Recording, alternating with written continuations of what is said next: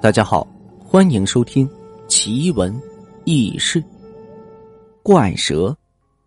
许多年前，据说北方啊有一种怪蛇，也不是蟒蛇，也并不是个头太大的蛇，名叫风烧蛇，毒液很强，能够穿石头，能够融化金子，自然也是含有剧毒的。这蛇很是奇怪，出壳的时候颜色是白的。长大一点，就慢慢慢慢的变成了黑亮色的，像是根铁棍一样。一旦度过秋天，就会呀，像是在草里飞一般的滑行，速度是又快又吓人。据说有割麦子的看到，是一条黑线压歪着麦穗带起的风掀起是一层层的麦浪。这样的蛇，据说是要存活一百年就能长出关子，像是公鸡一样。谁都惧怕这种蛇，不过看起来挺吓人。据说这蛇呀还是有灵性，一般不会害人。当然，他们也不会怕人，所以呀，人也不会主动去招惹它。话说，白云山下有这样一户人家，掌柜的姓李，名根生。幼年时爹爹就死了，由于李根生啊从未得到过父爱，有了小儿以后啊，对他是溺爱娇宠。真是捧在掌心怕掉，含在嘴里啊怕它化了。妻子李宝长到了八岁的时候，见到小鸡就捉，见到蝼蚁就踩，被他捉住的小鸡呀，那是非死即惨，还常常挖开这蚁洞放火去烧，用水去淹。其母王氏见李根生把孩子惯成这样，有心呀好好的管教一下，李根生却是护着李宝，不让他动一根手指头。气得王氏啊大骂着：“这孩子迟早有一天是会被你害死的。”这年夏天，有一天，李根生带着李宝去放羊，找了块草肥的山坡呀，把这羊便赶了上去。父子俩就坐在松树下一块花岗岩上玩着。过了晌午，李宝肚子饿了，说要吃东西。这李根生啊，发现自己竟然忘记带干粮。让这李宝坐在花岗岩上玩，自己啊回家去取干粮。李根生走后，李宝觉得无聊，就跳下这花岗岩，想去捉个蝈蝈玩。不料他却在这花岗岩底下呀，发现了一个洞，这洞口啊还探出了一个小脑袋。李宝那一眼就认出，这就是田埂上爬的那种最为老实的菜花蛇。但是奇怪的是，这条蛇它并不怕人，看见李宝在跟前，还是探头吐着金子呢。李宝此时不动声色，从这花岗岩上摸来了柴刀。那蛇还是看着他一动不动。李宝此时手起刀落，一下子就把这蛇头啊给他剁了下来，过了把这刽子手砍头的瘾。接着呀，又把这后半截血淋淋的蛇身子从这洞里给他拉了出来，扔在了一边。过了一会儿，这李宝啊，又看见这从洞口探出个蛇头来，冲着他吐着信子。李宝又是手起刀落，斩掉了这个蛇头，蛇身子抽出来扔到了一边。又过了一会儿啊，眼看着洞口里又探出来个蛇头，李宝又是手起刀落，就这样。蛇不断的从这洞里往外探头，李宝拿着柴刀是随手就给他砍剁。忽然听到一声呵斥传到了这边：“如此小儿，你回头看看你做的孽！”李宝这才罢手，转身一看呀，只见半截的蛇身子已经是堆成了一座小山，那渗出来的蛇血是汇成了一条小溪，在这山下。流淌着，李宝看到这一幕，不由得也是害怕了起来。正当李宝不知所措的时候，李根生啊带着干粮便赶了过来。李根生看见儿子的杰作，也是倒吸了一口冷气，心里盘算着：这小子杀生的手段也太狠毒了吧！但是嘴上啊却是没敢说出来，脸上依然带着和蔼的笑容，说着：“我儿真是厉害。”将来那一定是能做将军的。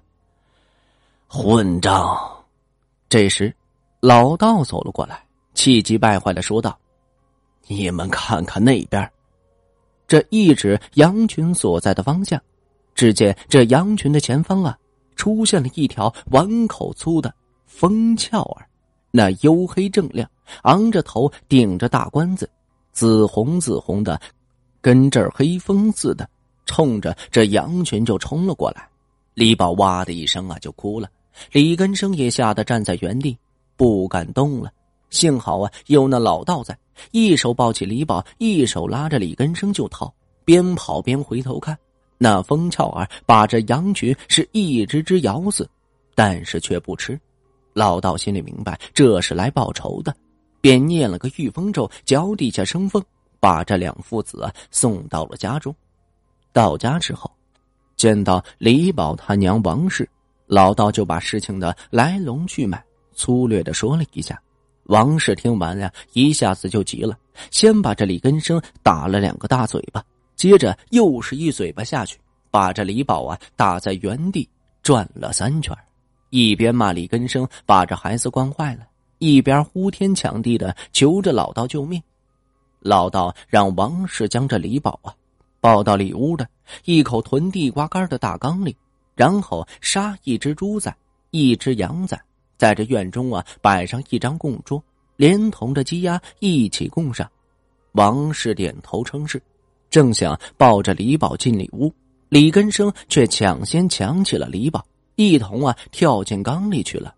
老道叫王氏啊先去准备东西，他来到大缸前，对着李根生说道：“你赶紧出来，你待在里面不仅保护不了孩子。”反而会露出你气味，被这大风烧给闻到了。可是李根生就是紧紧搂着李宝，死活都不肯出来。他说道：“我我我要保护我儿，就算死也要死在一起。”老道见李根生如此固执，也不再废话，盖上那缸盖，又画了一张天师符贴在上面，一切准备妥当了。老道啊，让王氏打开所有门窗。再跪在供桌前上香磕头谢罪，老道也守在一边念着咒语，直到这太阳落山的时候，一阵腥风刮过，但是那条大风烧慢慢的从这正门爬了进来。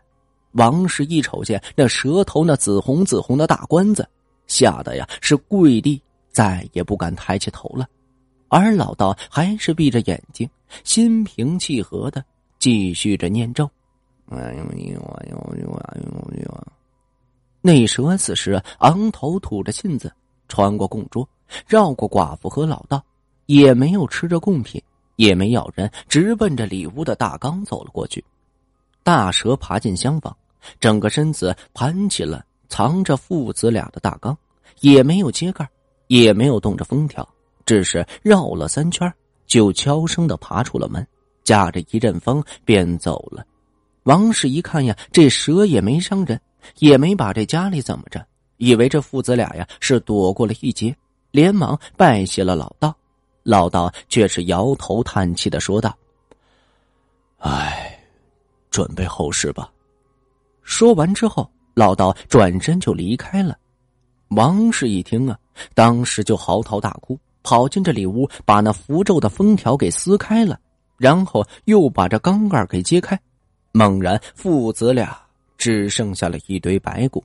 原来那是风少儿道行太深，李更生又执意不听话，老道根本就是降服不住。